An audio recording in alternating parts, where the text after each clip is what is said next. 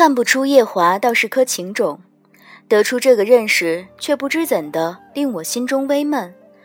可他当初既爱团子娘爱的那样深，若典范却是照我推断，为了争宠，亲自将团子娘逼得跳了诛仙台。以他那冷清冷面的性性子，还不早就将典范劈了？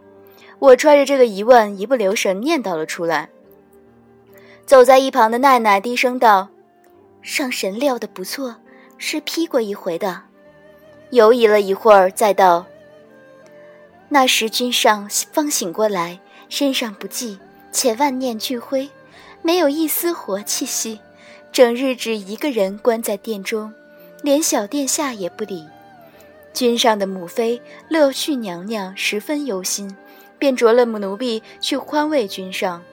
那时也只当奴婢说起奴婢的主子来，君上才能略有动容。君上行转过来不过两月，天君便令一顶轿子要将素锦娘娘抬进喜无宫。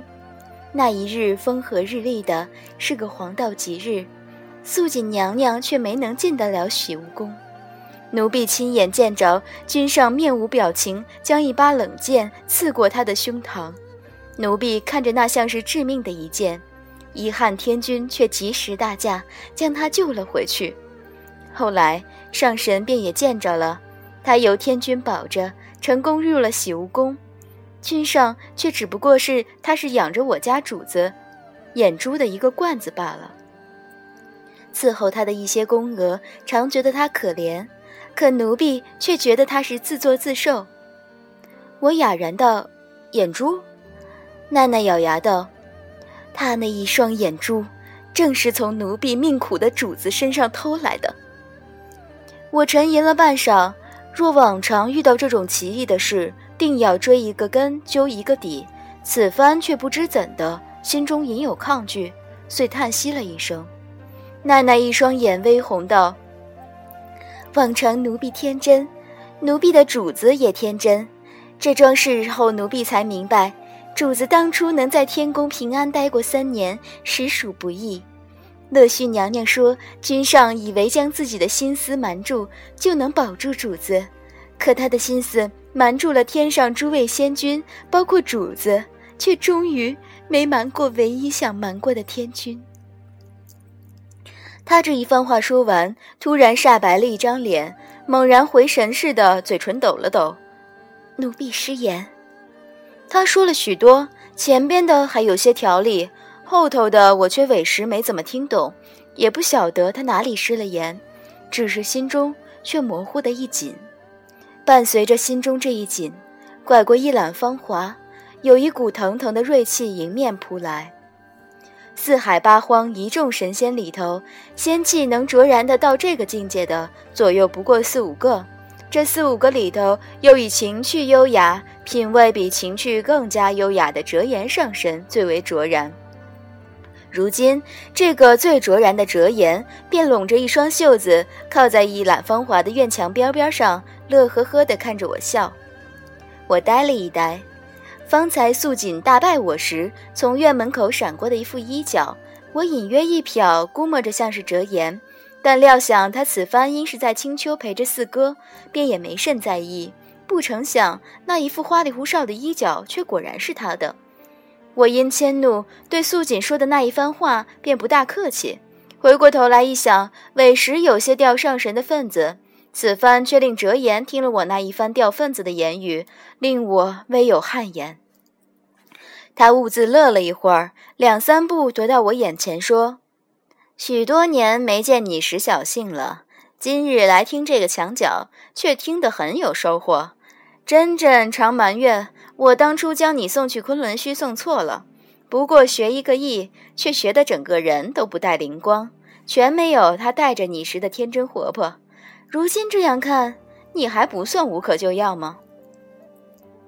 我悲凉地望了一会儿天。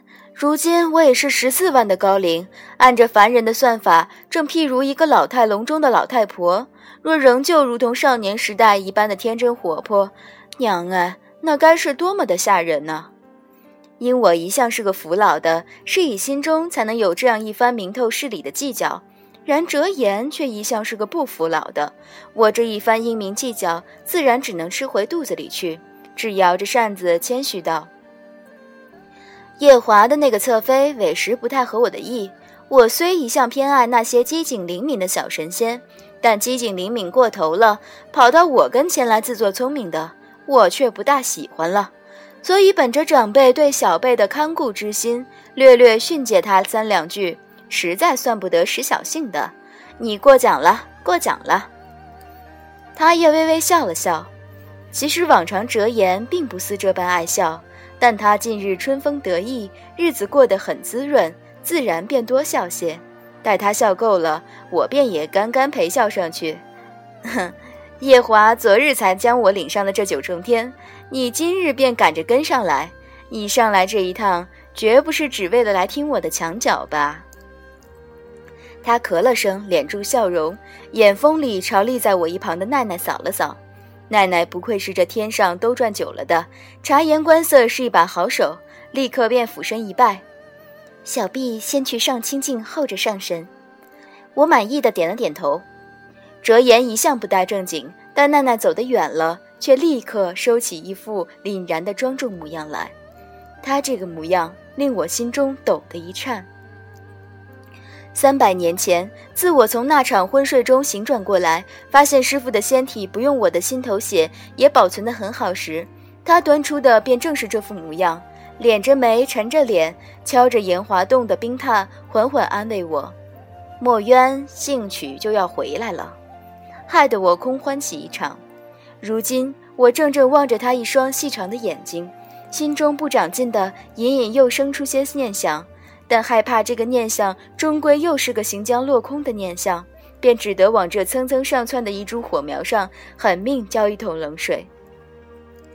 听得心尖上滋啦啦一会儿响过之后，我甚沉稳地将两只握紧的手揣到袖子里去，淡淡道：“你便将乖子这么卖着吧，左右我也不急。”他收起那庄重的嘴脸，倜傥一笑。若是我说墨渊要醒了，你也不急吗？方才还在火中炙烤的一颗狐狸心猛地一窜，只窜到我的嗓子眼。我听到自己哑着嗓子的一句回话：“你，你又是在骗我。”这一句话竟微微的带着两声哭音。他愣了一愣，敛了本就不深的笑容，眉头拧成一个川字。过来拍了拍我的背，丫头，这回绝不是在骗你了。前几日我同珍珍去西海办一趟事，遇着那西海水军的大儿子。那时我觉着他身上的仙气有些不一般，便施了追魂术查探了一番。这一番探查下来，竟叫我发现他身上的两个魂魄，一个是他自己的，另一个……他顿了顿，低声道：“便是你的师傅，墨渊。”我低低瞧着自己从裙子底下隐约露出的一双绣花鞋，木愣愣道：“你怎知道，那西海水君大儿子身上的另一个魂魄就是墨渊的？往常我看凡界的笔记小说，便有那神怪故事，说男子也能怀娃娃。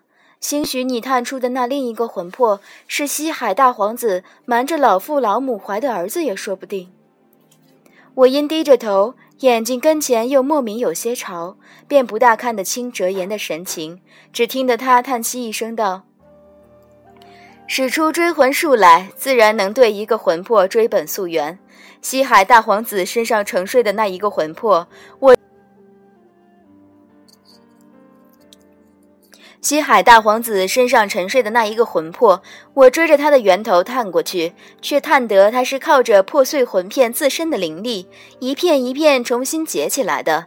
试问这四海八荒，还有哪个能借着魂片自身的灵力，将一个碎得不成样子的魂魄重新结起来？也只能是墨渊有这个本事了。再则，他是父神的嫡子，我是父神养大的，小时候一直处在一处。他的仙气，我自然也是熟悉的。从前你说墨渊灰飞烟灭前，嘱咐你们十几个师兄弟等他，我只以为那是他留给你们的一个念想，叫你们不必为了他难受。他虽一向言而有信，却终归敌不过天命。直至在那西海大皇子身体里探得他沉睡的魂魄，才叫我真正佩服。墨渊这一生都未曾叫他着紧的人失望过，这才是峥嵘男儿的本色。怕他是用了七万年才集好自己的魂魄，那魂魄如今还有些散，尚且不能回到他原来的身体里，须得借着旁人的仙力慢慢调养，待将养好了，才能回到他自己的身体里真正醒来。